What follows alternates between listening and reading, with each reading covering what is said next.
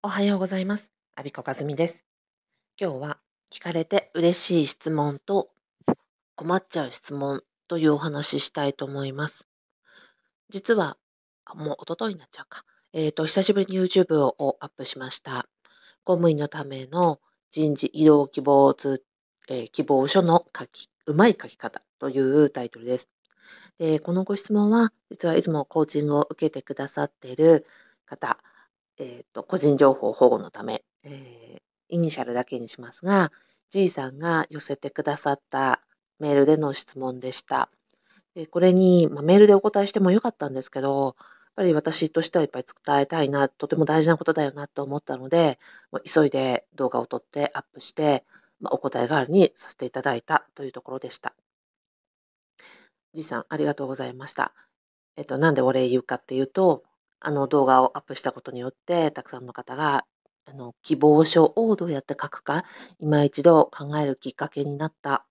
えー、っと、ヒントになったっていうことをね、言ってくださってたので、しかも、あの今7月じゃないですか。希望書のいつ書くんですかって、あの、アンケートみたいに書いたらですね、まだ、あの、一部の方はもう出しちゃったっていう方いらっしゃったんですけども、まだこれからですとか、今書いてますとか、秋なんですっていう方もいて、あの、今のタイミングでね、事前に寄せていただいたことによって、本当にたくさんの方に、え同じ、あ同じこと悩んでるんだなっていうことが伝わったり、ヒントになったりっていうことになったというお礼を伝えさせてください。じいさんのように、まあ、コーチングで、しっかりお話を伺っていて、その背景、お悩み、あの、いろいろお聞かせいただいた上で寄せていただく質問は、本当にありがたいですし、他の人も嬉しいという、とても、あの、素晴らしい質問の例だなって思ったんです。えー、ただ、私、困っちゃう質問というのがあって、えっ、ー、と、これはね、YouTube のコメント欄が一番困っちゃうんですよ。えっ、と、なぜかっていうと、例えば、副業の動画を上げたらば、いただく質問が、公務員ですが、ブログで副業してもいいんでしょうか？っていう質問とかね、あの、おが一番困っちゃいます。もうコメント欄見ていただくと、私が困ってる様子がよくわかると思います。えっと、なんでかっていうと、そのご質問者の背景も、あの、ばそうですね、例えば、国家公務員なのか、地方公務員なのか、そしてブログに関する知識はどのようなものなのか、ご経験値は終わりなのか、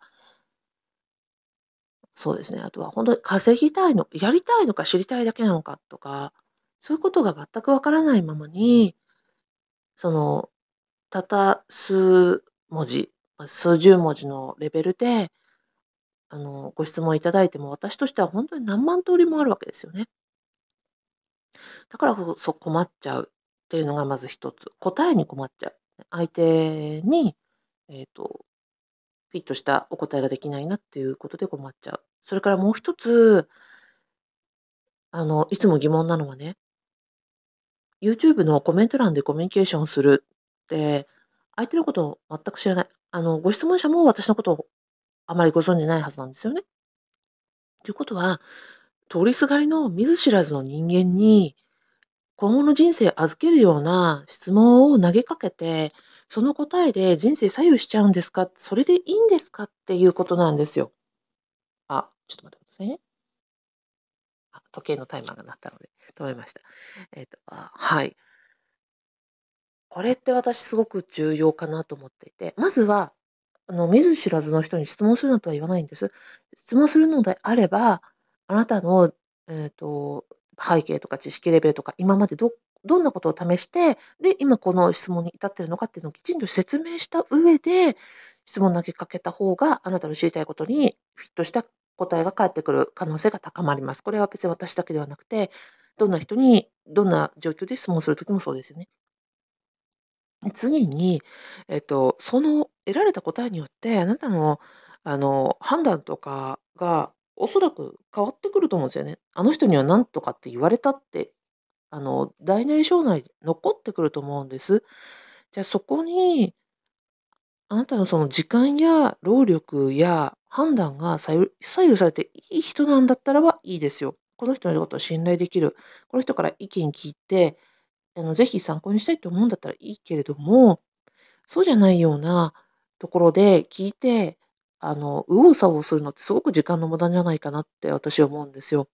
例えば、あの、ヤフー知恵袋とか教えてくるとか、ああいうところでね、いろんなこと聞いたりとか、とブログで見た記事を鵜呑みにしたりとか、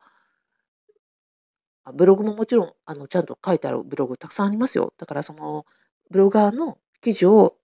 全部いつもこう見ていて、この人は信頼できると思ってその記事を、あの、信用するならいいです。だけども、単に検索しただけ、ググっただけで、通りすがりの人の意見聞くって、それって変じゃないかなって思うんですよね。例えば私の子供が小学生で、あの、知らない人にお菓子もらってはいけませんって、まあ、学校でも言いますし、まあ、私もね、まあ、言ったりしますけど。っ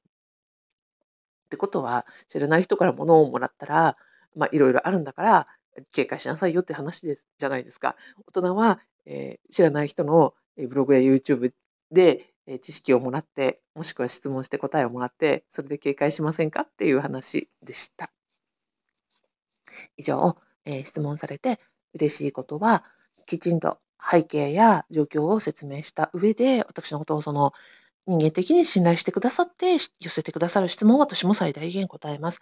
ですけれども、あの全くあなたのあのなんですか、お相手のことをわからない状況で、情報もあの乏しい中でいただいたご質問に私は無責任に答えられないなって思っていて、それなりにお答えしかしてないです。あとは世の中で質問するときには、状況を正確にあのたくさんの情報を投げた上で質問されることをお勧めしたいですし、相手のことが信頼できないのならば、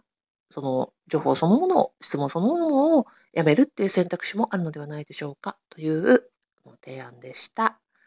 最後までお聞きいただきありがとうございます。今回あの質問いただいたじいさん本当にありがとうございました。今日も良い一日になりますように、アビコカズミでした。